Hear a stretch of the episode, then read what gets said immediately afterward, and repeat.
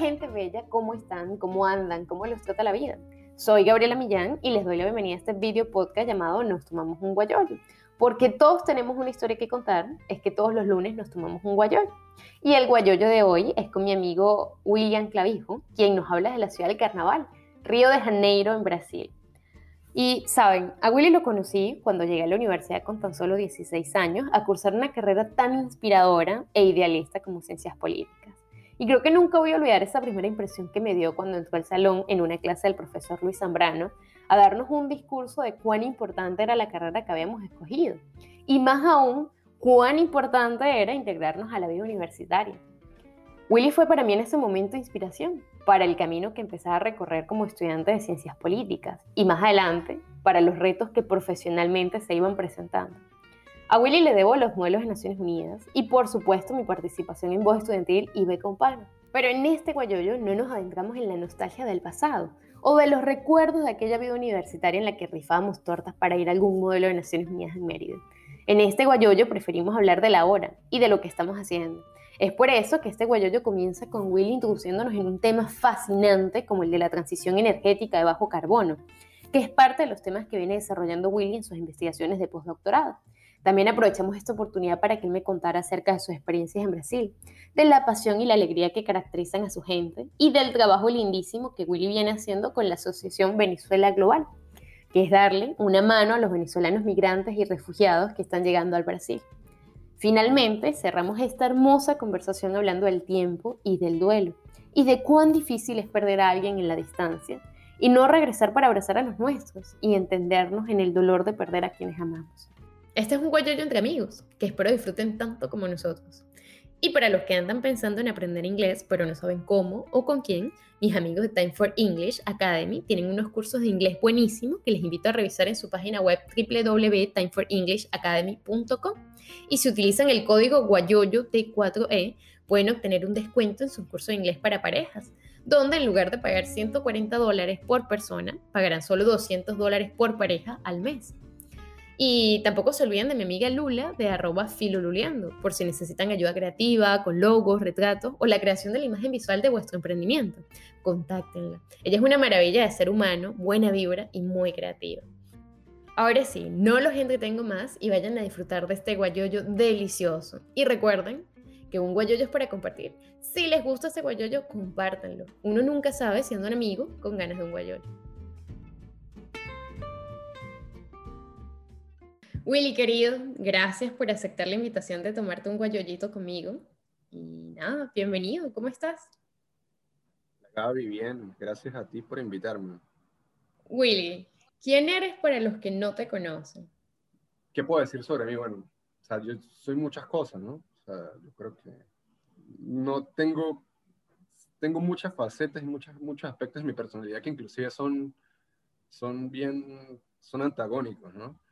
Lo que le puedo decir es que soy una persona que trata de hacer las cosas bien en todo momento, o lo intenta. Eh, cosas que yo creo que me definen es siempre tratar de guiarme por principios morales que creo que son mínimos universales, ¿no? O sea, eh, respeto, pluralidad, eh, diversidad, justicia.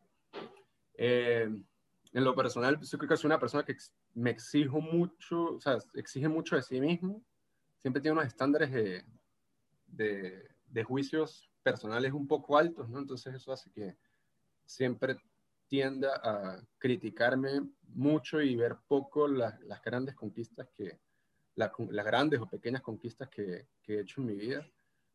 Al mismo tiempo soy una persona que creo que cumple con sus responsabilidades, pero no soy la persona más organizada.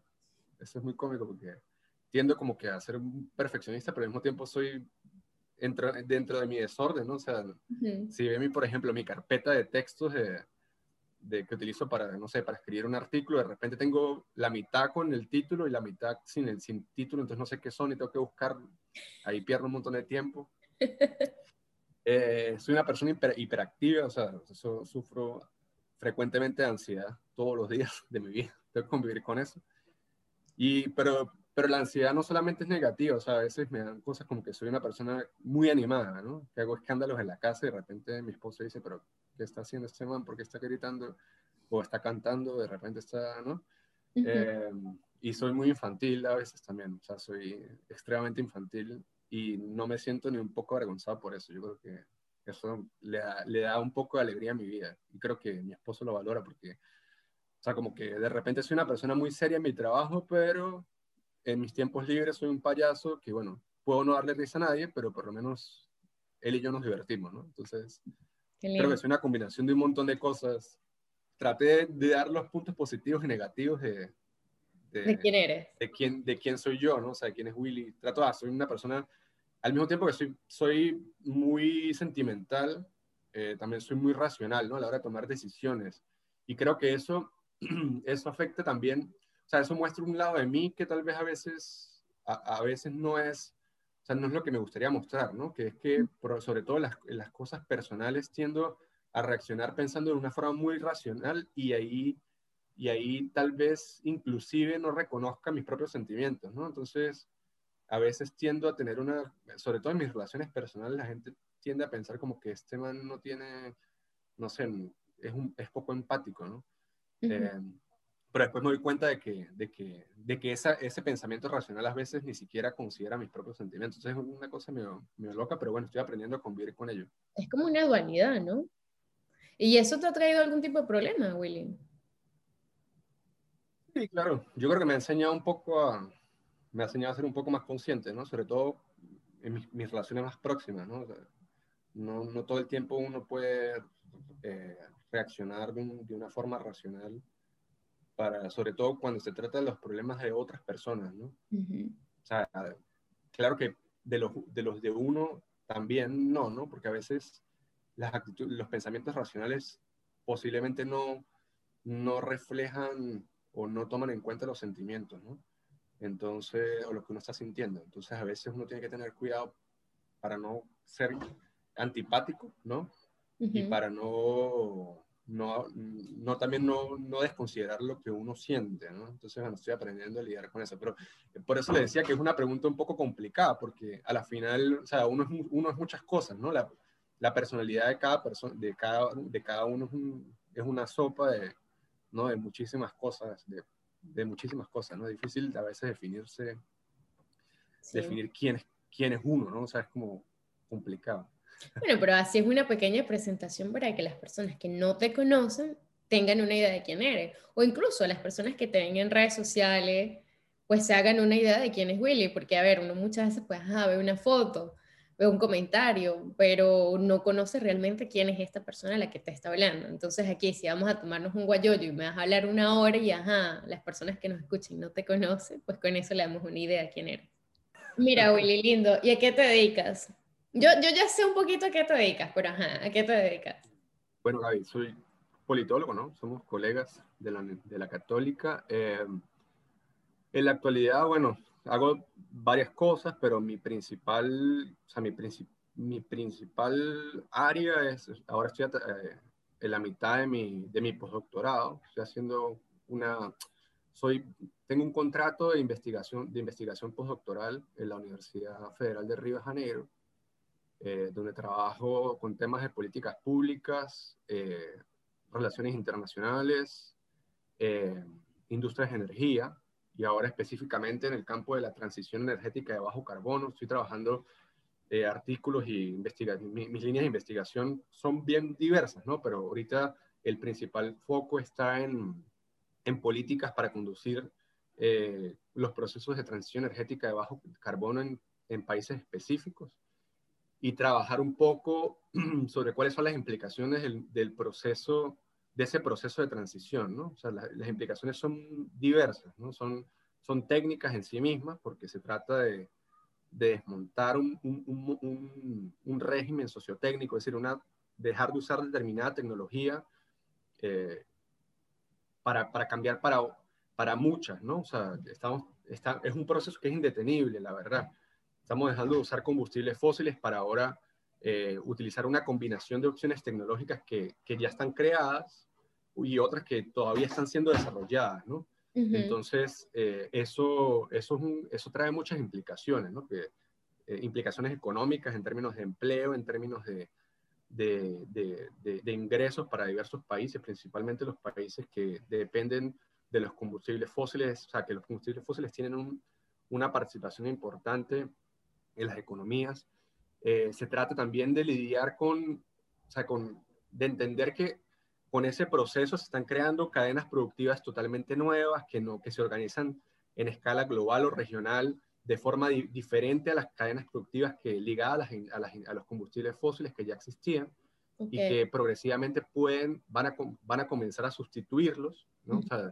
¿Cómo eh, ¿Qué tipo de energía? ¿La energía solar, la energía eólica? La energía solar, exacto. Energía solar, eh, energía eólica, las baterías eléctricas, por ejemplo. Entonces, ¿qué pasa? Tú tienes hoy cadenas, cadenas de valor, cadenas, eh, cadenas que se organizan en diversos países ligadas a los combustibles fósiles.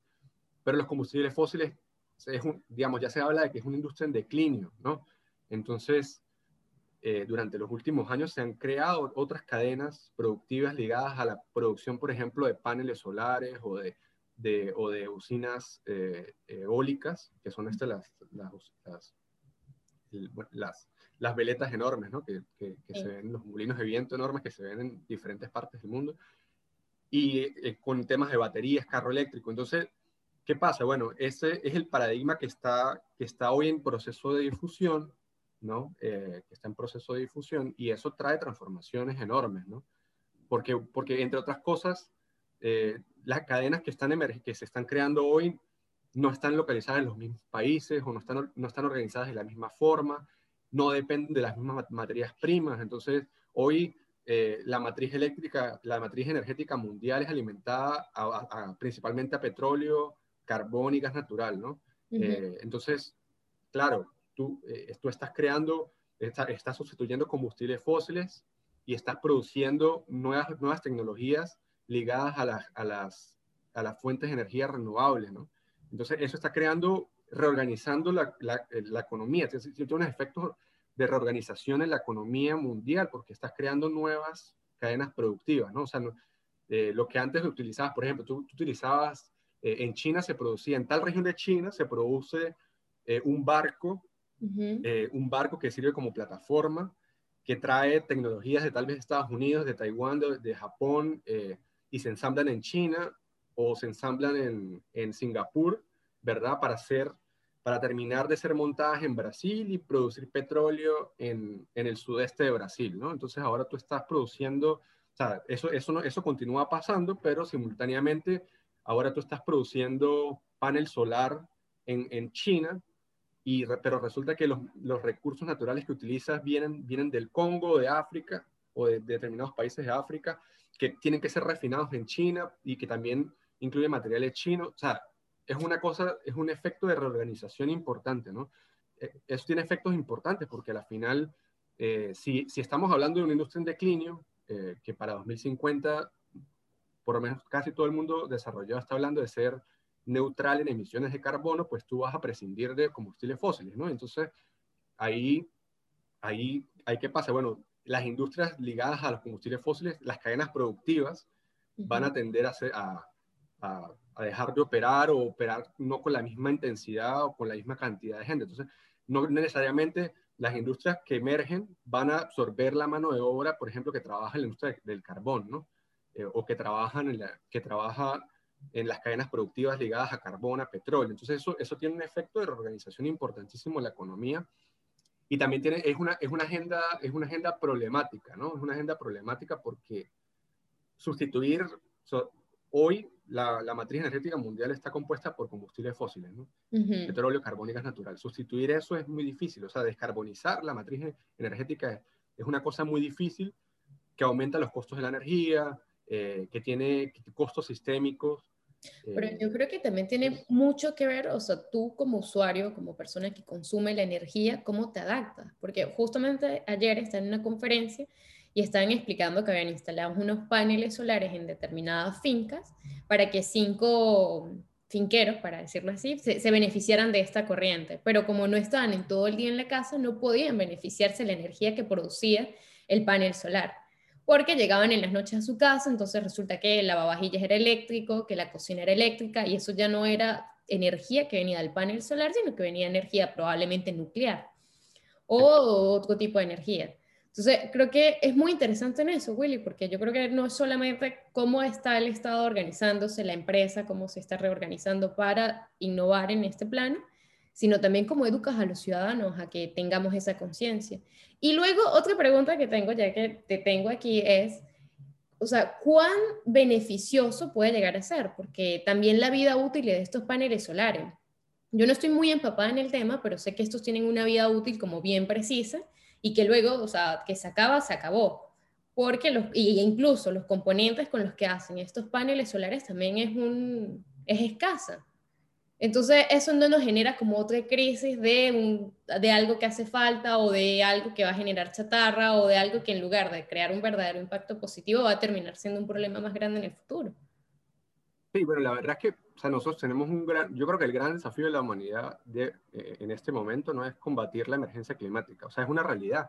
Nosotros tenemos que evitar que las temperaturas del planeta aumenten, eh, evitar que aumenten en dos, en dos grados hasta 2030, para evitar que, que tenga efectos eh, irreversibles, entre esos efectos que pueden hacer, o sea, puede hacer insostenible la presencia de, las personas que vivimos cerca de la línea del Ecuador, ¿no? que las temperaturas van a aumentar mucho. Y, y científicamente está comprobado que, digamos, que está, está, trayendo efectos negativos sobre el planeta que pueden amenazar la posibilidad de que asentamientos humanos en diferentes partes del planeta puedan continuar estando allí, ¿no? Eso, eso puede traer efectos también disruptivos importantes, ¿no? O sea, migraciones forzosas, forzadas, eh, por ejemplo, como digo, las países que están en, en, en, la línea del Ecuador, eh, Y bueno, o sea, es, una, es un tema, es un, el, el, gran problema del, del, del, cambio climático, de la emergencia climática, es que no es un problema que te afecta hoy, o sea, que te afecta hoy directamente o, o, que lo percibes como algo que te afecta directamente hoy, ¿no? O sea, la gente tiende, sabe que hay un problema, pero no ve, por ejemplo, los osos polares que no tienen, o sea, que se están muriendo porque se, por el derretimiento de los polos, entonces, o sea, no te afecta directamente, ¿no? Entonces, eso, eso, eso, eso, es un gran desafío también, porque eso, eso desincentiva que la gente tenga un, se, envuelva, se envuelva más en el tema, ¿no? Se envuelva más. Que no es un problema directo, o sea, la gente quiere pagar una tarifa de electricidad barata y, ya, porque además de eso, o sea, ese es un tema de economía, ¿no? O sea, los, ¿quién paga los costos de la transición? Pues los, los consumidores al final, ¿no? Pero que, promete ser benéfica. O sea, ya se está hablando, por ejemplo, que la, la los costos de generación de electricidad a partir de paneles solares han caído de forma radical en los últimos años. Entonces ya hoy producir energía en, en, en, en por ejemplo, en granjas eh, solares eh, de grande escala es más barato que una termoeléctrica a carbón o, ¿no? O sea, ya, ya, ya están consiguiendo competir. Y esos son esos son señales positivos porque a la final también se estima que si los precios de la energía a partir de fuentes renovables variables o no variables, pero renovables al final, continúan cayendo, pues eso también va a afectar positivamente los precios de la tarifa de electricidad eh, a nivel mundial. Entonces va a reducir los costos de energía que hoy, hoy tienen creo que 4% del Producto Interno Bruto Global, van, a caer para 2 o de 5 para 2, algo así se, se, está conversando. Adicional a eso, ellos tienen, o sea, eh, las, nuevas fuentes renovables introducen eh, ganancias de flexibilidad importantes, entonces reducen los, costos, los riesgos de seguridad energética, de seguridad en el abastecimiento, inclusive dentro de los países, o el riesgo del uso de, la energía como arma geopolítica, las tensiones en diversas regiones del planeta, eh, ayuda a reducir eso, ¿no? Entonces, sí hay motivos para pensar de que, de que puede ser un proceso positivo, ¿no? Y además de eso, los países que están liderando esos esfuerzos pues pueden surfear la, la ola de, de, de, ciclos de crecimiento económico positivo, porque al final, quien hoy está invirtiendo, por ejemplo, en, hidrógeno, en hidrógeno o, o, en batería o en panel solar o energía oceánica, pues van a ser las, los países que van a incentivar la creación de nuevas empresas, que van a producir nuevos productos y servicios y a la final va a generar empleo y renta para el país. Por eso es que, por eso, por ejemplo, Europa está, está tan, tan azarada corriendo atrás de la transición también, ¿no? Porque no tiene recursos fósiles y eso la, la, deja en una situación de vulnerabilidad, pero además de eso porque puede ser una forma de reactivar, es decir, de reindustrializar Europa, ¿no? Por eso China está, está corriendo atrás, porque a pesar de que China no tiene el objetivo de, descarbonizar tan rápido, porque la matriz energética, o sea, el peso del carbón, la, participación del carbón es muy alta, ellos entienden de que si ellos lideran ese proceso y que lo están liderando, ellos van a, van a surfear la onda de, de, un, de un, ciclo de desarrollo económico porque le, van a exportar equipos y servicios al mundo entero, ¿no? Entonces, bueno, tiene sus cosas, o sea, tiene, tiene sus costos, pero también tiene sus, puede traer beneficios a largo plazo. ¿Y qué impacto crees que ha tenido el, coronavirus en esto, la pandemia? El hecho de que, no sé, por tantísimo tiempo todo estuvo como paralizado, cerrado, también pues nos dimos cuenta de la necesidad y la, la dependencia, precisamente la dependencia que tenemos a países como China. ¿Cómo eso influye en este nuevo proceso? Porque si están trayendo recursos de África, entonces traen recursos de otro país para luego ensamblarlos en China, para luego traerlos a Brasil, ¿qué impacto tiene eso? Y bueno, el tema de los recursos es que, o sea, ya no se trata solamente como de un recurso natural o dos, ¿no? O sea, no es solamente petróleo y gas. Eh, o sea, se habla de tierras raras, se habla de litio, se habla de, o sea, de cobre, se habla de, muchos minerales, ¿no? Entonces, al, al, una de las cosas que, que, que, esta, que esta revolución energética está generando es que, es que no vamos a depender solamente de una materia prima. Claro que la demanda por determinadas materias primas va a aumentar mucho y hoy ni siquiera hay capacidades de producción, de, de extracción de, de esos, minerales en algunos casos, ¿no? Pero, pero, pero a la final esto se va a diversificar, ¿no? Y, el mundo hoy, o sea, cuando comenzó la era del petróleo, pues no sabíamos que teníamos tanto petróleo. Entonces hay motivos para pensar de que en la era de las renovables, pues vamos a tener suficientes minerales, progresivamente se irán descubriendo eh, yacimientos de minerales en diferentes partes del mundo, entonces podremos eh, podremos eh, satisfacer la demanda, ¿no?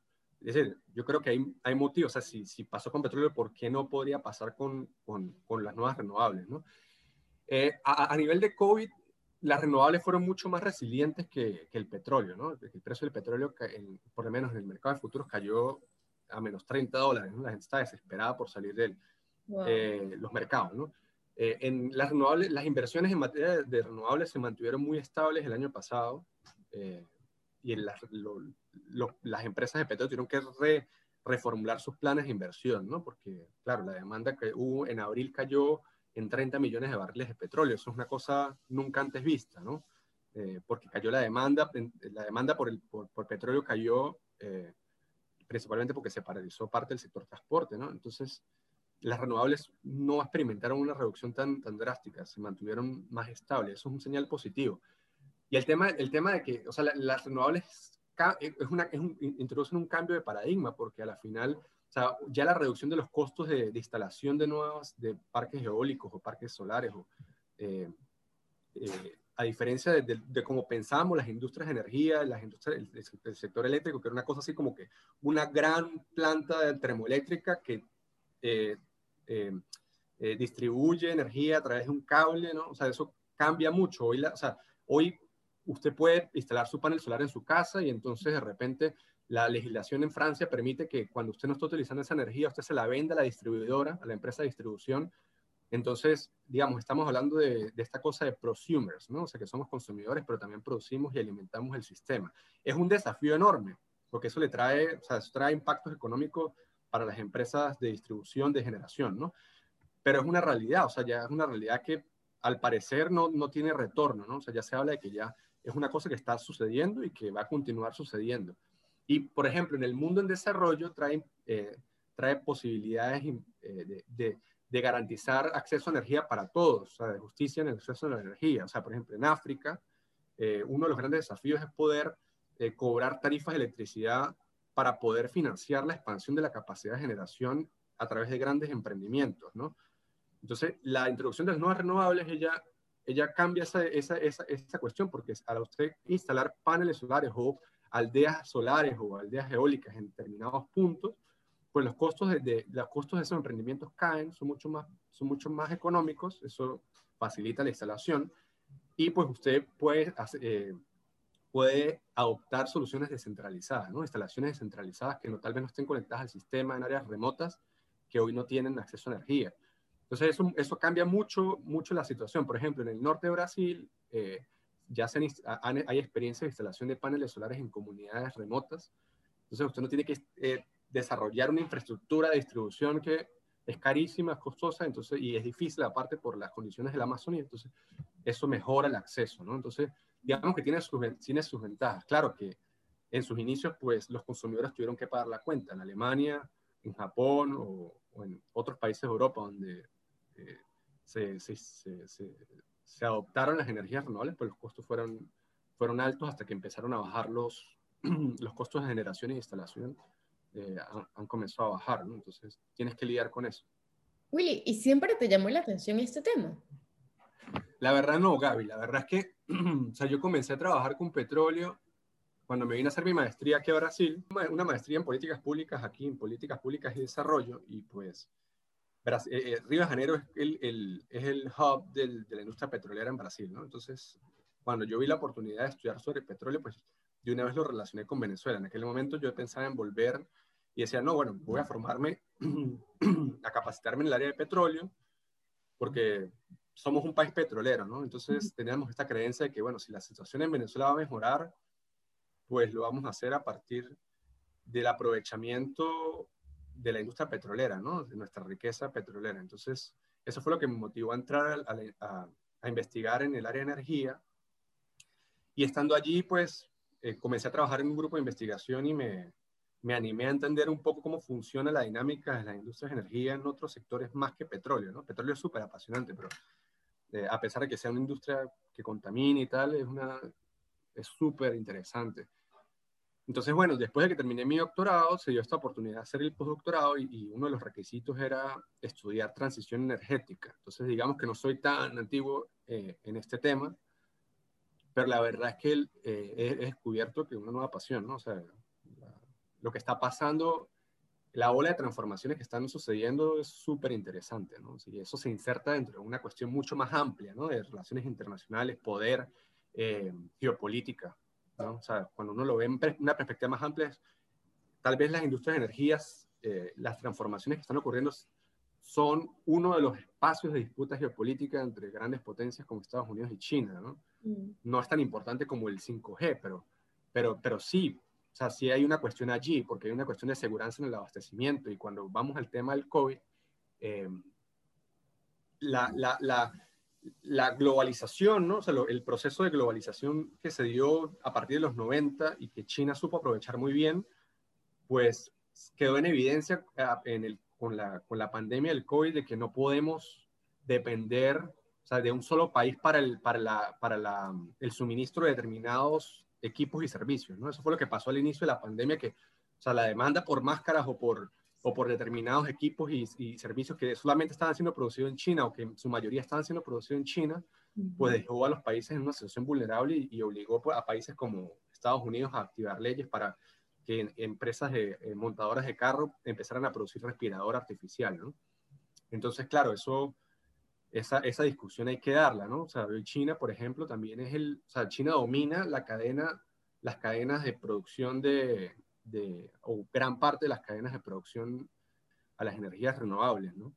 Entonces, ahí hay que dar una discusión, ¿no? O sea, la pertinencia de que eso continúe siendo así, pero también la posibilidad de cambiarlo, es una cosa complicada.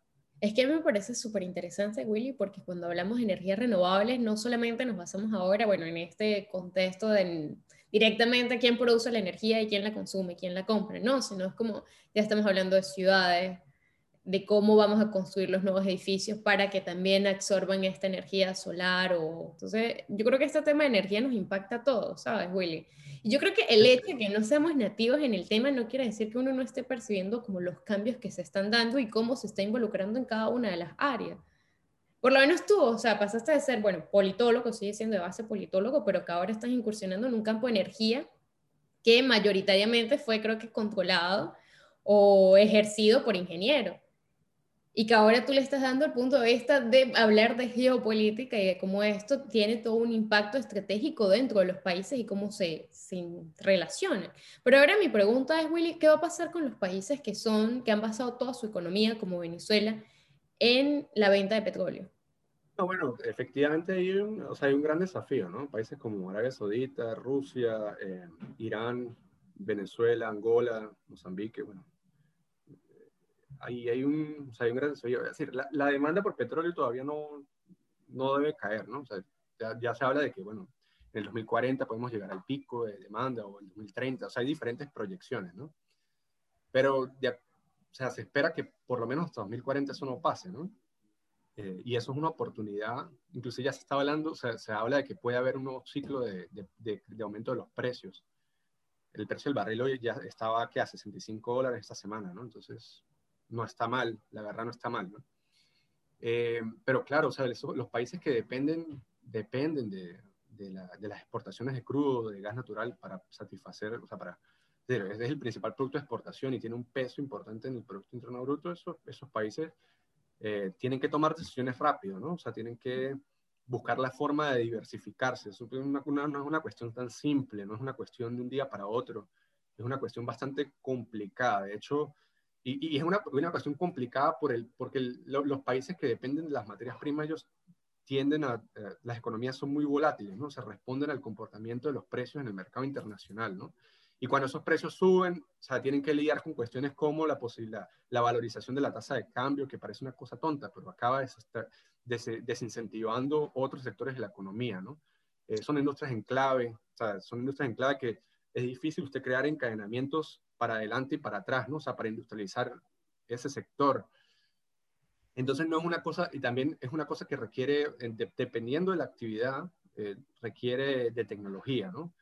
Y la construcción de capacidad tecnológica no es una cuestión trivial, es una, y usted necesita empresas locales para hacerlo, o sea, dependiendo de lo que usted quiera lograr, ¿no?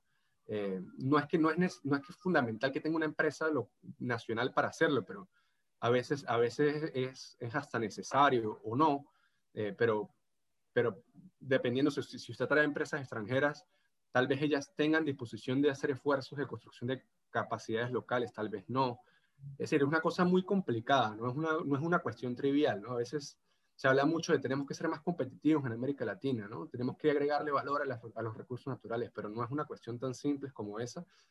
Y a la final también pretendemos que ya sea la respuesta, la, la, solución a nuestros problemas económicos, ¿no? Y tal vez no, tal vez no sean una, una respuesta suficiente, tal vez son una forma, o es una cosa que puede mejorar nuestra, nuestras economías, hacerlas un poco más competitivas, pero no van a ser la solución a todo, ¿no? Eso es lo que, lo que he descubierto en estos años de investigación, ¿no? Eh, por ejemplo, Brasil tiene una empresa estatal que se llama Petrobras, que es una empresa líder en la, exploración y producción de petróleo en aguas profundas y ultraprofundas, ¿no? Eh, la producción de petróleo en aguas profundas y ultraprofundas es, es mucho más desafiante, es mucho, muchísimo más compleja que producir petróleo en tierra a, a 100 metros de profundidad como, pasa la mayor parte de, Venezuela, ¿no? Eh, es muchísimo más, o sea, para decirle que necesita tecnología espacial, o sea, para producir a 7.000 metros de profundidad en el mar, 6.000. Entonces, pero, o sea, Brasil ha conseguido superar esas, esas barreras, pero igual al hacerlo, o sea, no ha conseguido crear una cadena proveedora de equipos y servicios competitiva a nivel mundial. Entonces, cuando uno se intenta responder el por qué, porque es mucho más complejo, o sea, es, mucho, es, una cuestión mucho más compleja. O sea, gracias a Dios tiene a Petrobras, pero igual, o sea, y, Petrobras es, una, es, una, es, el corazón del sistema industrial y de ciencia tecnología en el área de petróleo aquí en Brasil, ¿no? Pero igual no, no es la solución completa a los problemas. Entonces, hay que tener cuidado con eso, ¿no? Yo creo que eh, lo que me ha enseñado estos años es que las soluciones a los problemas económicos son mucho más complejas, o sea, tiene que ver la foto completa, ¿no? Y mismo teniendo éxito, o sea, no es, no es la panacea, o sea, no, mm, tal vez no sea suficiente solamente una empresa estatal o apostar a tener, a ejecutar política industrial, o sea, el, el, sistema económico es más complejo que eso. Willy, pero ¿dónde tú apuntas a llegar con esta investigación? O sea, tantos años de estudiadera, tantos papers, tanta investigación, ¿a dónde te llevan? ¿A dónde quieres llegar? Bueno, yo, yo entendí, o sea, no sabemos el futuro, ¿no? ¿Cuál es mi aspiración? Bueno, tal vez continuar investigando. Eh, me encanta investigar, me encanta eh, hacer ciencia, producir ciencia, me encanta. Eh, y bueno, también dar clase no era originalmente lo que quería, pero es una cosa que viene acompañada, ¿no? Entonces, una aspiración que tengo hoy tal vez sea dar clase. Estoy abierto a eso. estoy abierto también a trabajar en una nueva etapa, bueno, hacer tal vez un postdoctorado afuera o trabajar para un centro de investigación aquí en Brasil o trabajar para think tanks, eh, instituciones de investigación también. O sea, no, no estoy cerrado a nada en específico. Okay. Inclusive estoy abierto a irme al mercado también, Gaby. Eh, el mercado cada vez valora más eh, a las personas que vienen del mundo académico. Entonces, digamos que no la tengo muy clara, pero estoy abierto a lo que, a lo que, me, a que la, a lo que la, es decir, lo que la vida me, me pueda traer, ¿no? Y, y, sé que hay oportunidades, ¿no? Sí. Y, no, y no, no, no, me disgusta la idea de, de dar clase y, y, investigar, ¿no? O sea, de hacer vida académica, de quedarme en el, mundo académico, no me disgusta, no me disgusta. Pero no estoy cerrado solamente a eso. Ok. Willy, ¿qué es lo que te lleva a levantarte todos los días? A salir de la cama, a llenarte de energía y hacer las cosas que estás haciendo. Hay cosas que amo, ¿no? Amo mi familia, amo, amo lo que hago. Pero yo creo que lo que me motiva a, levantarme de la cama todos los días es hacer cosas útiles, ¿no? Sentir que cuando yo siento que no estoy haciendo algo que no, que no, que te, que no, tenga, que no tiene significado, o sea, cuando siento que no estoy haciendo algo con significado, pues ahí es cuando me siento muy mal. Por ejemplo, cuando viví en Suiza, sí. los primeros meses fueron muy tristes porque, porque sentía que no estaba haciendo algo con significado. Cuando me empecé a envolver con las cuestiones del, del gobierno interino, apoyar a la representante diplomática allá, entonces la cosa cambió, ¿no? Eso a pesar de, o sea, sin dejar de sentirme agradecido por la experiencia de estar allá con mi esposo y que fueron, fue un año sensacional donde tuvimos la oportunidad de compartir, eh, sentí eso, ¿no? Entonces, cuando retomé mi trabajo de tesis estando allá, fue, las cosas comenzaron a tener más sentido, ¿no? Yo creo que eso es lo que, lo que me mueve, ¿no? O sea, como que sentir que estoy haciendo cosas con significado. Entonces, eso es lo que creo que me motiva a levantarme de la cama. Cuando tengo que hacer o sea, cosas que, que me llenan, este, me levanto temprano. sea, vamos. No necesitas alarma para levantarte. Willy, ¿tú alguna vez pensaste en convertirte en emigrante? O sea, si bien dijiste como, ok, voy, hago mi maestría afuera en Brasil, dijiste que regresabas a Venezuela, pero en algún momento, no sé, pensaste como, bueno, sí, me quedo fijo. O fueron dadas las circunstancias, bueno, ahora como venezolanos, la situación que nos tocó vivir, ¿O fue parte también de tus proyectos como personales? Sí, no, sí, sí pensé, sí pensé. Yo, a pesar de la crisis, siempre pensé en salir. O sea, no, no sé si permanentemente, pero sí pensaba que quería vivir afuera, ¿no? No, no, no en Brasil exactamente, pero yo siempre pensé que iba a hacer, haría, haría mi maestría en, en, España, por ejemplo. Un plan que tenía siempre la, cuando estaba haciendo el pregrado. Entonces siempre pensé que me iría. O sea, siempre lo tuve presente. Así sea por un tiempo, siempre dije que me iría. Claro que no me hubiera gustado que fuera de la forma como nos tocó que vivirlo, ¿no, Gaby? Porque, tanto, tanto usted como yo, pues, no, no salimos por persecución o, ¿no?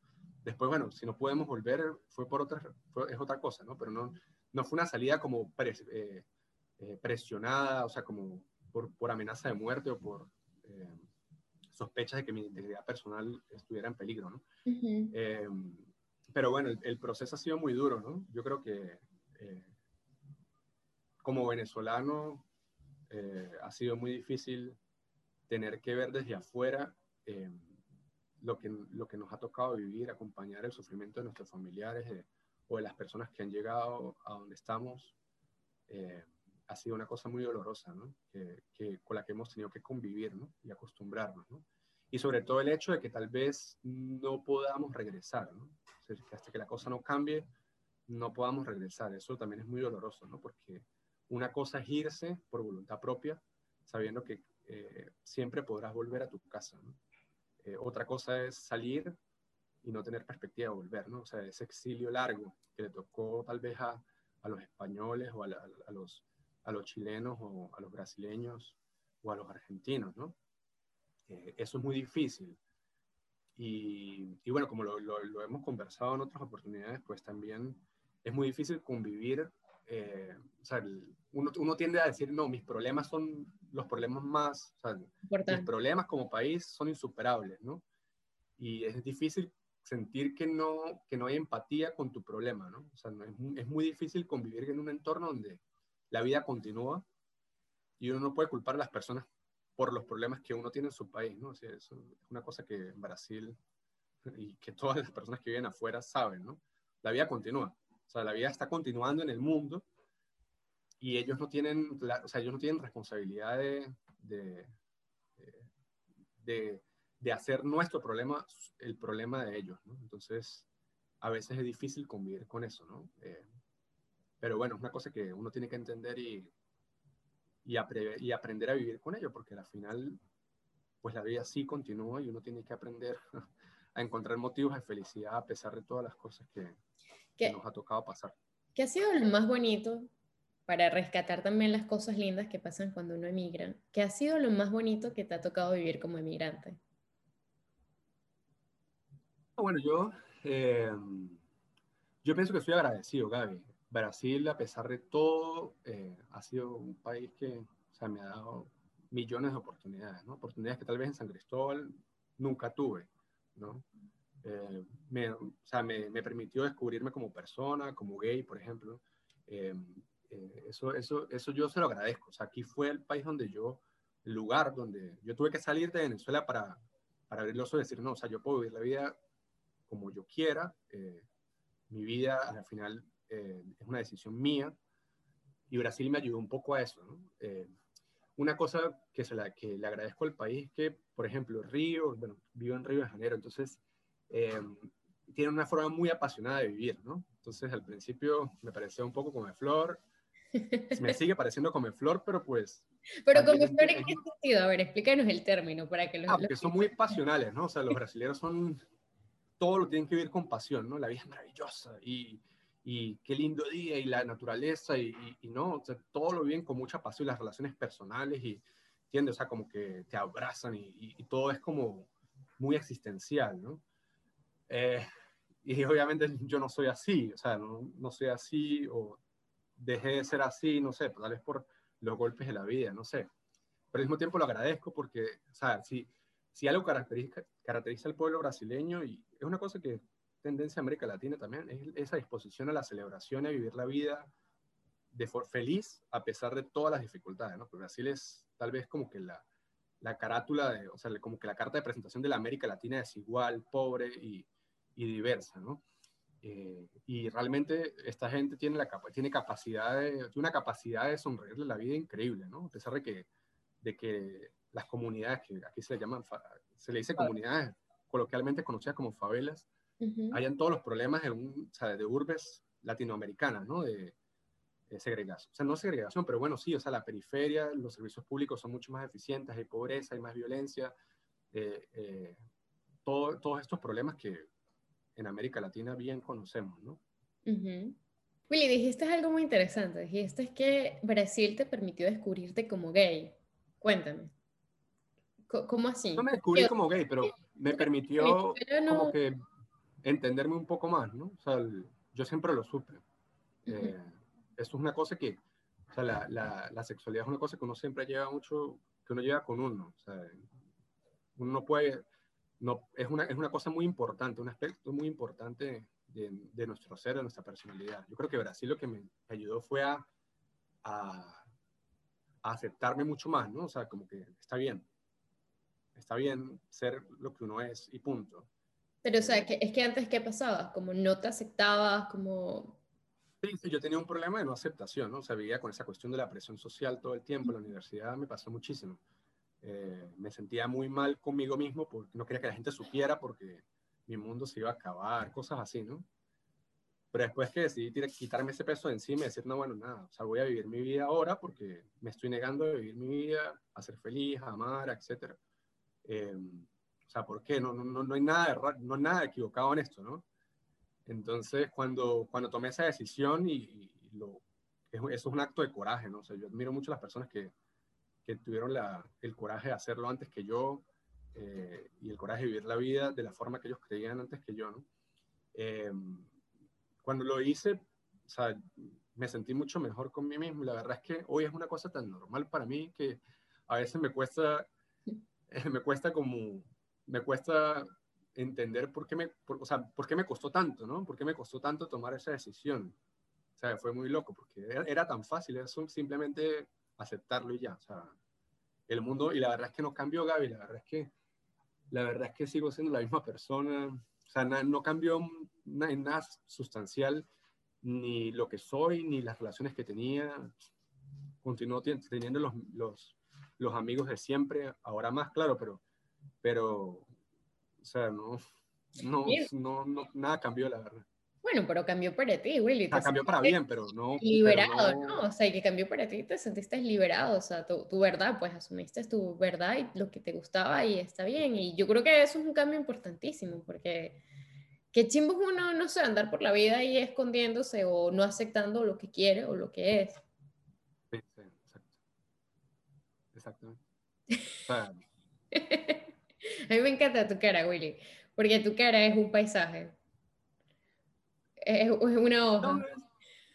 yo creo que es eso, o sea, la verdad es que como que fue un motivo de tranquilidad en mi vida haber salido del armario y, y creo que fue fino también ver cómo tal vez inspira a otros a hacerlo, ¿no? O sea, como que sí. uno siempre tiene ese efecto sobre algunas personas y, y eso es muy fino. O sea, así como algunas personas, grandes amigos, lo tuvieron en mí, yo pude darle, no sé, inspirar a otros a, a hacerlo y eso es súper, súper bonito.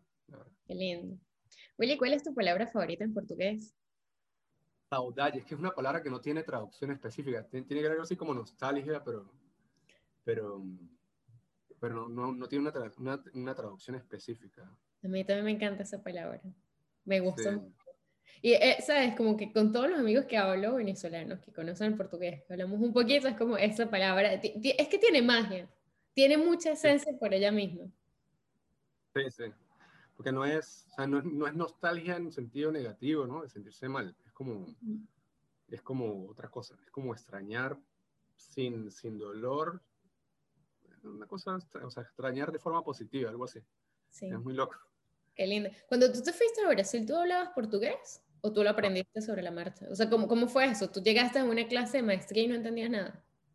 No, no, yo, yo, yo me vine a Brasil en el 2012, en diciembre del 2012, me quedé hasta julio del 2013 y ahí aprendí un poco, entonces cuando comencé la maestría ya sabía, tenía algunas, tenía nociones, ¿no? Obviamente, así la verdad es que nunca aprendí a hablar bien, Gaby, o sea, yo, yo hablo con un acento, hablo portugués gocho. Entonces, pero bueno, o sea, Bueno, pero ya va, yo ahora quiero una demostración de ese portugués gocho. O sea, ¿qué es eso? ¿Cómo es un portugués gocho? Es portugués con acento gocho. A ver, pero dime algo, dime algo. ¿Qué cosa exactamente? Uh, cuéntame lo de, lo de, llegaste a hacer la maestría en portugués gocho. Cuéntame ese pedacito de la historia en portugués gocho. Então, eu cheguei, cheguei, comecei a fazer o mestrado e aí é, eu já sabia um pouco de português. É, e aí eu comecei a fazer, só que no início foi um pouco difícil, porque ver aula em português, tudo em português, era uma coisa nova. Aí eu, é, no início era muito cansativo. Aí eu ficava extremamente cansado e parava de, de, de escutar as aulas na metade da, da, da aula, porque era bem cansativo.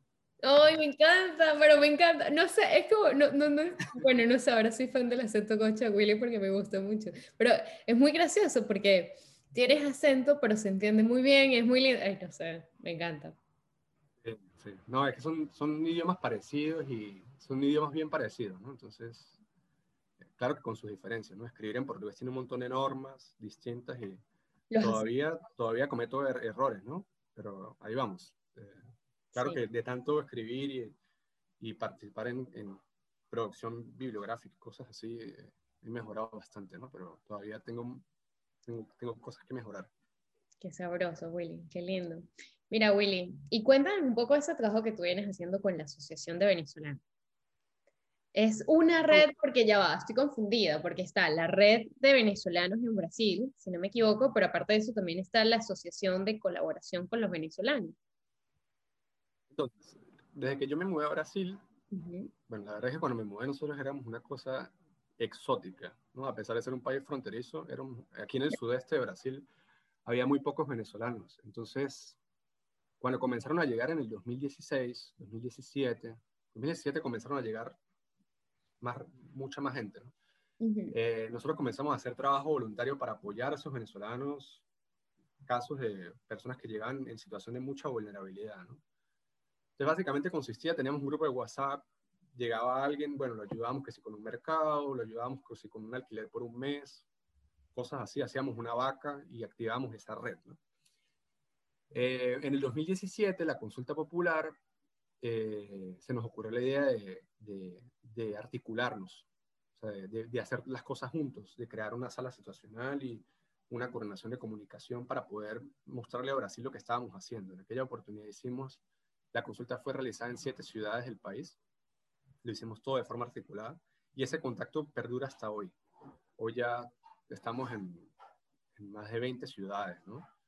Eh, entonces, ¿qué pasa? Bueno, esas personas que, que, se fueron integrando a ese grupo, que es una red, a la final acto como una red, nos empezamos a ayudar cuando de repente creamos las cuentas en redes sociales de venezolanos en Brasil y aparecían casos en el norte, en, en Manaus, ¿no? Entonces resulta que Gustavo Borges, que está en Manaus, que no tenía una ONG, pero que trabajaba con una pastoral de migrantes, se unió al grupo eh, y él, cuando pasaba eso, bueno, hay una señora que nos ayuda en Manaus, entonces lo contactábamos a él y él eh, articulaba su, su, red de contactos allá y conseguían ayudar a esa persona, ¿no?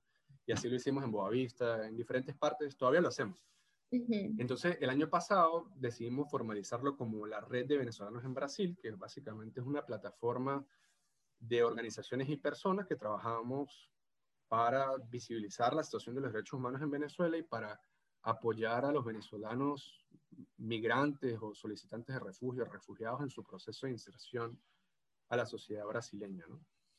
Y a partir de ahí, bueno, las personas en diferentes partes de Brasil comenzaron a, fundar sus organizaciones. ¿no? Hoy hay cinco o seis asociaciones de venezolanos hay más, pero que yo, que yo conozco con las que mantengo contactos, son unas cinco o seis, eh, crearon sus propias ONG. Y aquí en Río, eh, eh, a comienzo de este año ya formalizamos la nuestra, que se llama la Asociación Venezuela Global, y que busca avanzar un poco en términos de organización, ¿no? O sea, ya dejar de, o sea, no dejar de, es decir, ir más allá de lo que estábamos haciendo, ¿no? porque la, en el 2020 el 2020 mostró cómo nuestra capacidad de respuesta pues se salía totalmente de nuestras manos. O sea, fuimos sobrepasados por las demandas de, gente necesitando ayuda, ¿no? Claro que no tenemos la obligación de hacerlo, pero queríamos hacerlo y no podíamos porque no teníamos recursos económicos para poder responder a la escala de lo que estaba pasando. Entonces ahí nos articulamos con otras organizaciones, conseguimos apoyo de una ONG que se llama Mahón, de una francesa y, un haitiano que son sensacionales. Y, y, con el apoyo de ellos conseguimos, conseguimos, ayudar a muchísima gente, ¿no? O sea, más de 120 familias con cestas básicas de alimentación. Eh, hicimos una, una, vaquita para tener cómo, cómo pagar los costos de, flete de esas, de esas cestas básicas que llegaban semanalmente. Eh, recibimos donaciones también de, de ropa, calzado o, alimentos para bebés y los distribuimos también. Y, bueno, ha sido la forma como hemos querido responder, o sea, como hemos podido responder, pero la idea es que a través de Venezuela Global nosotros podamos crear músculo, o sea, tener músculo organizativo y, financiero para poder ejecutar proyectos eh, de mayor envergadura, ¿no? Eh, proyectos destinados a atender a los migrantes eh, con asistencia en materia de documentación, o sea, para cómo ayudarlos a regularizar sus estatus migratorios eh, proyectos eh, de asistencia social que son muy necesarios, o sea, no, no, resuelven el problema, pero la asistencia social es fundamental, ¿no? Cómo acceder a servicios públicos o a programas sociales del gobierno federal aquí en Brasil, o simplemente asistencia psicológica eh, para sobrellevar el duelo migratorio y también integración económica, ¿no? Nosotros queremos trabajar muy duro ese tema de la integración económica, que confieso que no es nuestro fuerte, porque no soy especialista en emprendimiento, ni mucho menos, y la gente del equipo, pues tampoco, pero tenemos esa, esa, esas ganas de hacerlo. Y investigación, ¿no? Nosotros queremos meterle muy duro al tema de investigación porque sentimos que hay, que hay, hay un vacío que llenar aquí en Brasil en materia de documentación y divulgación y denuncia sobre lo que está pasando en Venezuela en materia de derechos humanos, ¿no? La, eh, la sociedad brasileña, la opinión pública, o sea, difícilmente tiene mucho acceso al trabajo que hacen las, las organizaciones de la sociedad civil venezolana, ¿no? Porque los contenidos son creados en español o en inglés. Entonces nosotros queremos hacer ese trabajo de, documentar en portugués y, difundir lo que está pasando en Venezuela de una forma responsable, bien, bien apegada a una, a, una, discusión bien centrada en la preeminencia de los derechos humanos y los valores democráticos, más que eh, buscando tomar partido políticamente hablando, ¿no? Ok, no me parece, no me parece súper interesante y súper completo. Y sabes, Willy, me llama mucho la atención esta parte de que quieran documentar o ese trabajo académico. Eso es un trabajo bien investigativo y académico, pero que es muy importante porque genera un registro. Y creo que ahorita muchas de las asociaciones venezolanas que se están creando alrededor del mundo, o bien son para crear proyectos dentro del país que atiendan necesidades venezolanas, o bien son para atender necesidades fundamentales en Venezuela. Entonces me parece muy genial que tu asociación, con, bueno, con la de tu equipo, pues también se encarguen de documentar en otro idioma que, bueno, que es el portugués. Me parece brutal. Y para eso es la campaña esta de crowdfunding que están haciendo. Sí, la verdad, la campaña la creamos en un primer momento para cubrir los costos del, del registro. Eh, y bueno, nosotros pretendemos utilizar esos fondos para, dependiendo de lo que consigamos, también para mejorar la imagen visual, mejorar la página web que aún está en construcción, porque la estábamos haciendo nosotros mismos. Eh, mejor, es decir, crear un, el logo, mejorar el logo, ¿no? Eh, o sea, queremos invertirlo en eso, pues en cubrir los costos del registro y adicionalmente invertir en nuestra imagen, ¿no? Eh, bueno, tuvimos mucho éxito con la campaña, la verdad, pero igual eso no importa. Estamos, vamos a comenzar ya con algunas actividades ligadas al tema de documentación. Uno de los miembros del equipo es una amiga mía que se llama Karina eh, que es una excelente profesional en materia de derecho migratorio. Entonces, vamos a comenzar con algunas clínicas jurídicas para atender casos específicos de venezolanos que tienen eh, esos problemas, ese problema en materia de documentación, ¿no? Y adicionalmente, bueno, estamos pendientes de, los, de, las, de, las llamadas para someter proyectos, ¿no? Queremos, tenemos muchas ideas, claro que vamos a comenzar con cosas bien concretas y de acuerdo a nuestras posibilidades y bueno, eh, seguir construyendo capacidad para, para poder hacer cosas mayores, ¿no? No estamos con mucha prisa, a pesar de que sabemos que los tiempos de la gente eh, son mucho más rápidos, pero queremos asegurarnos de, que, de hacer las cosas bien, ¿no? Eh, entonces, además de eso, esto es trabajo voluntario, Gaby, entonces todos tenemos que trabajar, ¿no? Eh, entonces, bueno, vamos, estamos yendo con calma, pero no estamos, estamos dando pasos seguros y, y sé, sé, que, sé que pronto pues vamos a, vamos a empezar a crecer, ¿no? A, incluir talento. Uno de nuestros sueños es incluir el talento, ¿no? Atraer el talento en las diferentes áreas donde queremos actuar para hacerlo lo mejor posible, ¿no? Y que esta ONG sea un, sea un paraguas del talento aquí en Río para trabajar en pro del bienestar de la gente, de la, de la comunidad venezolana aquí. ¿Y está conformada solo por venezolanos o también aceptan brasileros que se quieran sumar a la iniciativa? No, todo, todo, el que quiera hacerlo. De hecho, esta amiga que fue parte fundamental porque ella me motivó a, o sea, me empujó a hacerlo, ¿no? Eh, ella es argentina, ¿no? Y ella, ella, la verdad es que no tiene ninguna necesidad de hacerlo, pero ella lo hizo por un tema de, de, filantropía, porque ella acompaña el tema migratorio de cerca y se ha dado cuenta de, de las necesidades, ¿no? de, de, asistencia que tienen los venezolanos. Entonces ella, ella decidió sumarse a esto y, y realmente se lo agradezco mucho porque eh, el cambio de nada, de hecho, nos ha ayudado muchísimo. ¿Cuántos miembros son en el equipo? No, por ahora somos seis personas, eh, somos pocos, pero, ¿sabes? Como, como lo dije, o sea, la idea es que esto crezca, ¿no? Y que sea un, o sea, la asociación sea un, un, paraguas para, para que los proyectos de las personas que quieran ejecutarlos se puedan hacer, claro, cumpliendo con requisitos administrativos, de transparencia, etcétera, eh, de prestación de cuentas y todo, eh, es, una, es, una, organización que está abierta para que el talento que quiera contribuir se sume, ¿no? Y pueda liderar sus esfuerzos y, y ejecutar proyectos que tal vez hoy no, no, tenemos contemplados, pero que, o sea, la ONG quiere, quiere hacer eso, ¿no? Porque lo que vimos fue que también fue muy difícil eh, formalizarla. Teníamos esta idea desde el 2017 y no, no avanzaba, ¿no? Entonces yo dije, o sea, con, con esta amiga Karina dijimos, bueno, vamos a, vamos a formalizarla rápido y el que se quiera sumar cuando ya la tengamos, buenísimo, pero vamos a tener algo formal, porque es importante, o sea, es importante eh, tener personalidad jurídica. Entonces, ya lo conseguimos. Y bueno, estamos comenzando con cosas sin recursos, de acuerdo a nuestras posibilidades, pero la idea es que avancemos en ejecución de proyectos que eh, posiblemente van a contar con financiamiento de la cooperación internacional y hacerlo de forma responsable, prestando cuentas. Eh, eh, maximizando los resultados positivos para la gente, o sea, esa es la idea. Qué chévere, Willy. No, pues deseo de verdad que todo el éxito del mundo a este equipo. Y bueno, no sé si también conozco a alguien te paso ahí el dato para que les dé, les dé la manita también. Creo que juntos podemos hacer muchísimas cosas. Willy, ¿cuál crees tú que ha sido el momento más difícil de tu vida? La verdad es que no tengo ninguna, ninguna memoria ahorita sí, ¿no? Eh, bueno, claro que las pérdidas de familiares ha sido una cosa difícil, ¿no? Yo creo que es lo que, lo que me viene a la cabeza. En 2009 perdí a mi tío, que era como mi mm. segundo papá, y creo que fue muy difícil, todavía, todavía lo extraño, ¿no? O sea, nunca dejé de extrañarlo.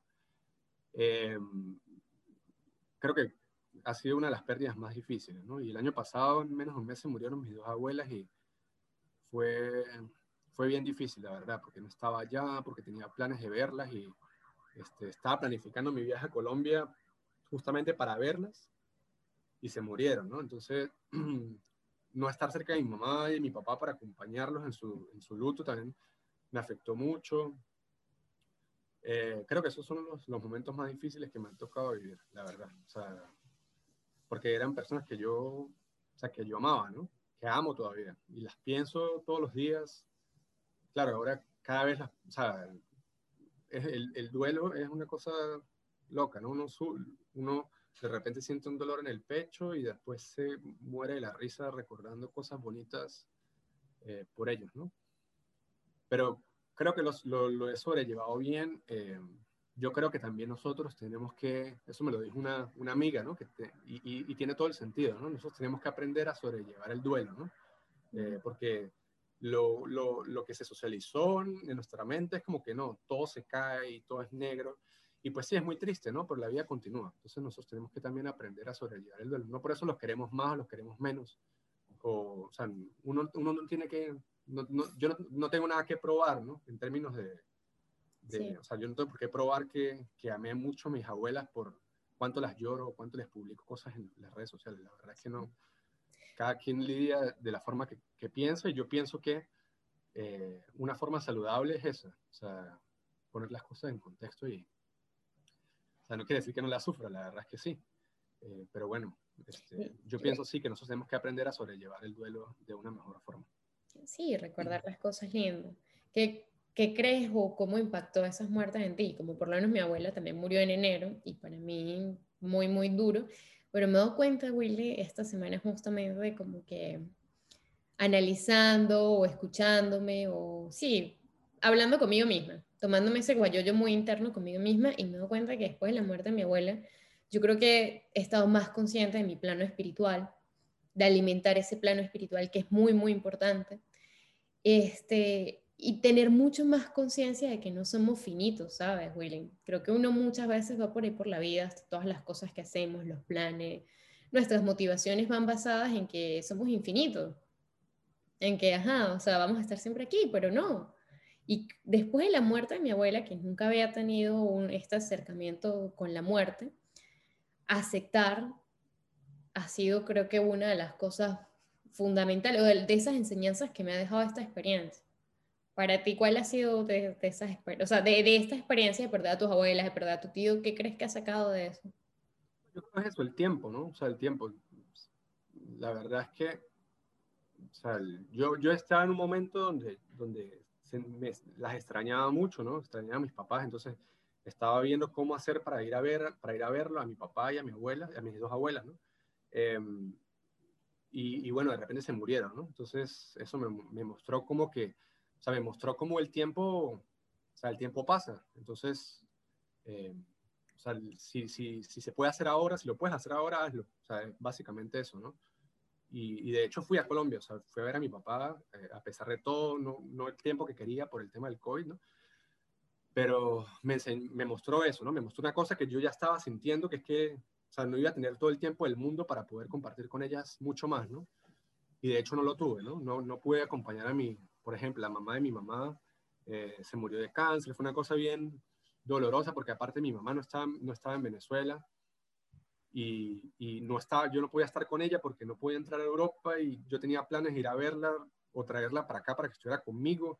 Entonces, esa, esa cosa del tiempo ya, ya yo ya, ya, ya, la tenía, ¿no? Entonces, pues infelizmente eh, no tuve tiempo. O sea, tuve tiempo, pero no, tal vez no lo prioricé o no pude cuando, cuando, cuando, o sea, materialmente no podía ir, Eh, y, bueno, y felizmente no, el tiempo, ¿no? O sea, no, no, no dieron los tiempos para poder haber compartido un poco más con ella, ¿no? Como hubiera querido, lamentablemente.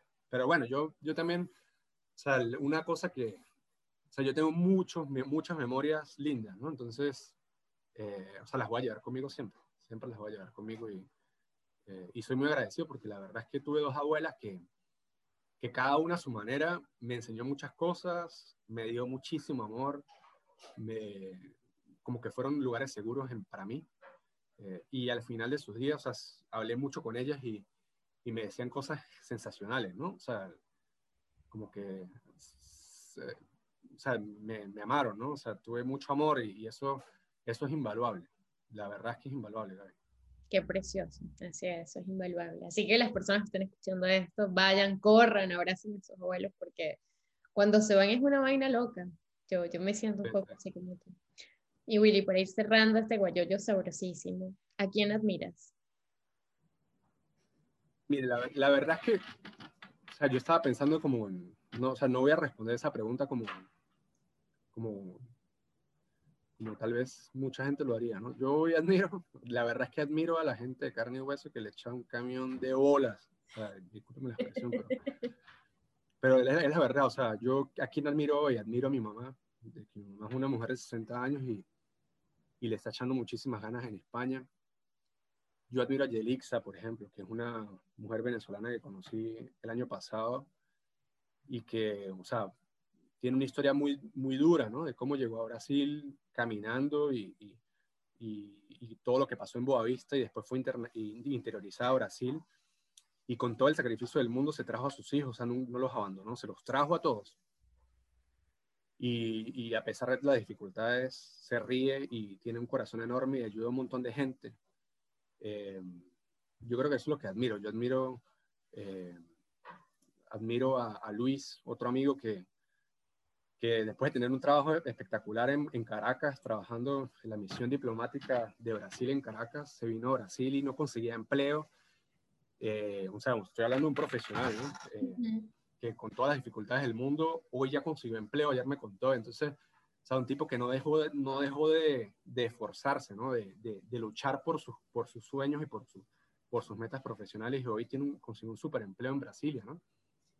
Eh, yo creo que esas son las personas que admiro, o sea, esa gente que le echa, que le echa muchísimas ganas y que a pesar de todo eh, ha conseguido salir adelante. Entonces, esas son las personas que admiro, Gaby. O sea, la, la verdad es que más que a, o sea, yo podría decir Angela Merkel me parece una líder sensacional o, o Nelson Mandela, sí, no, realmente lo son. Pero las personas que yo admiro son, las que más admiro son esas, ¿entiendes? O sea, estoy inclusive buscando el nombre de un, de un, de un conocido que, que, montó su restaurante recientemente aquí en Río, ¿no? Un venezolano, se llama Ángel. Y lo admiro mucho porque es un chamo, o sea, un emprendedor que ya tiene su restaurante venezolano en una comunidad aquí en Río y, le echa un camión de ganas y se reinventa todos los días para poder, para vender, o sea, ya está vendiendo en iFood, que es como decir Uber Eats aquí en Brasil. Yo, esas son las personas que yo admiro, Gaby, que, Qué lindo. La verdad, o sea, que me, que me muestran cómo, eh, a pesar de las dificultades, las cosas sí pueden ser mejores, ¿no? O sea, a pesar de todo, uno con esfuerzo sí puede mejorar su realidad. Y ellos se lo ganaron, se lo han ganado por sí mismos, ¿no? A pulso. Entonces, son, esos son mis referentes, yo creo. Qué bonito. Yo creo que es eso, Willy. Mira, yo creo que es sabrosísimo admirar e inspirarse en las personas que uno tiene alrededor. Y sabes que siendo los guayoyos, y haciendo esta pregunta me he encontrado con que la mayoría de mis amigos y conocidos admiran a las personas reales. Qué rico. O sea, de verdad que qué rico esto, porque eso quiere decir que somos capaces de ver lo que tenemos al lado, de agradecer de esas personas que llegan en nuestra vida, de inspirarnos. Y, y nada, me parece pues sensacional. Willy Lindo, ¿alguna recomendación que quieras hacernos? De un libro, una película, no sé, una serie, algo que a ti te guste y que agregue valor o que pues tampoco lo agregue, no sé, pero que quieras compartir con nosotros. El libro, bueno, ahorita me estoy leyendo El Orden Mundial, me parece finísimo. no lo conozco. Es un de Kissinger, eh, me parece súper.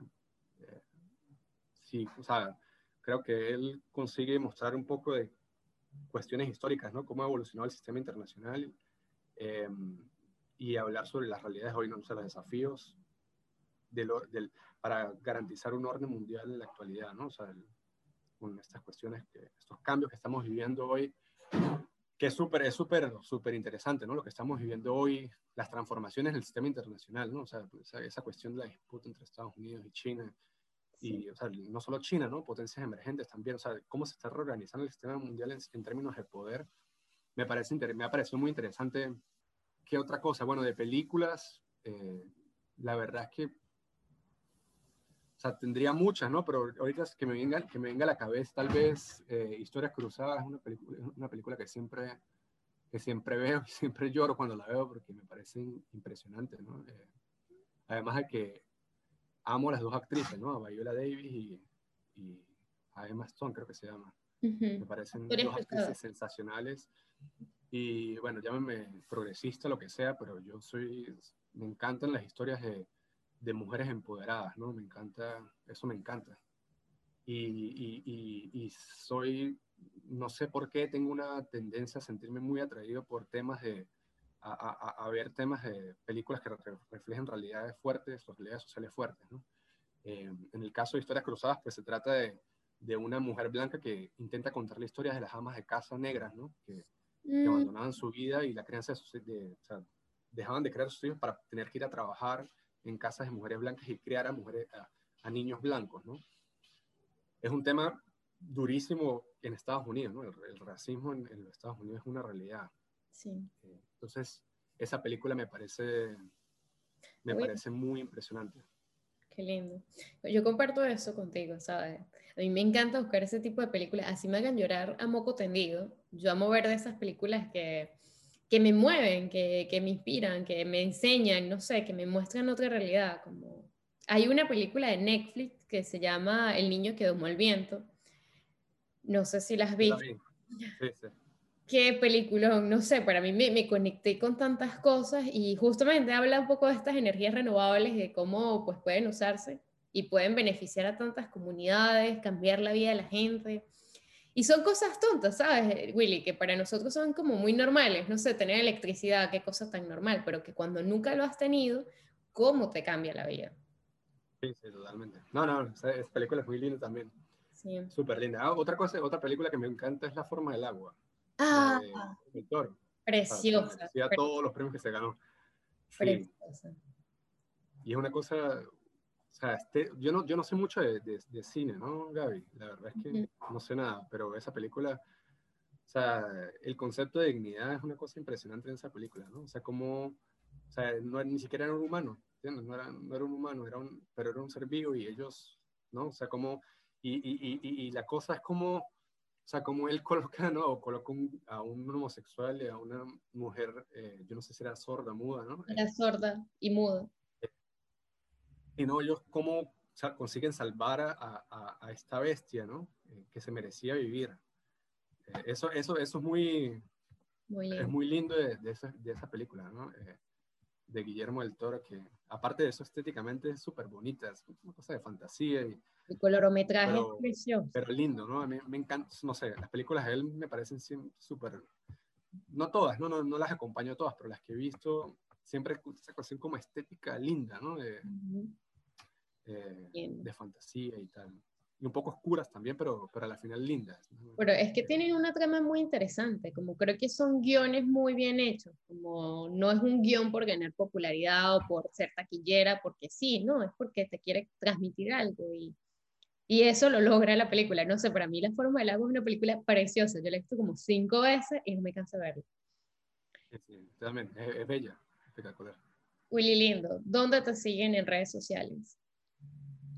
Eh, bueno, me pueden seguir a, en Instagram, wclavijo90, eh, en Twitter, wclavijo1990. Eh, estoy en LinkedIn también, William Clavijo mi perfil profesional desactualizado y, en, y trilingüe, ahí tengo que arreglarlo, pero ahí está mi, mi, cuenta de LinkedIn. Eh, y también nos pueden seguir en las páginas de venezolanos, venezolanos en Brasil, tanto en Twitter como en Instagram y Facebook y Asociación Venezuela Global eh, también en todas las redes sociales, inclusive LinkedIn. Qué lindo, me encanta. Bueno, Willy, muchísimas gracias por el tiempo, por este guayoyo, por esta amistad tan preciosa. Te, te quiero mucho y yo te admiro. Yo a ti te admiro muchísimo también. Claro, yo también la quiero mucho, sabe que, bueno, el cariño sigue siendo el mismo, a pesar de que casi no nos veamos, eh, dos en continentes distintos, pero, pero siempre, siempre escucho el guayoyo eh, cada vez que sale. En la mañana cuando estoy desayunando, eh, lo coloco, es decir, cuando hay nuevos capítulos, ¿no? Lo coloco y me quedo desayunando y escuchando las historias y me encanta, me encanta su proyecto y le deseo todo el éxito del mundo. Gracias. Ay, qué lindo. Oh. bueno, un besote. Epa, ya va, no se vayan, que este guayoyo aún no termina. A continuación, nuestros amigos de Time for English Academy nos han preparado un pequeñito fragmento con una expresión idiomática para acercarnos al idioma inglés. Que lo disfrute. Cuando algo empeora. When it rains, it pours. Por ejemplo, the game started bad, but now it just got awful.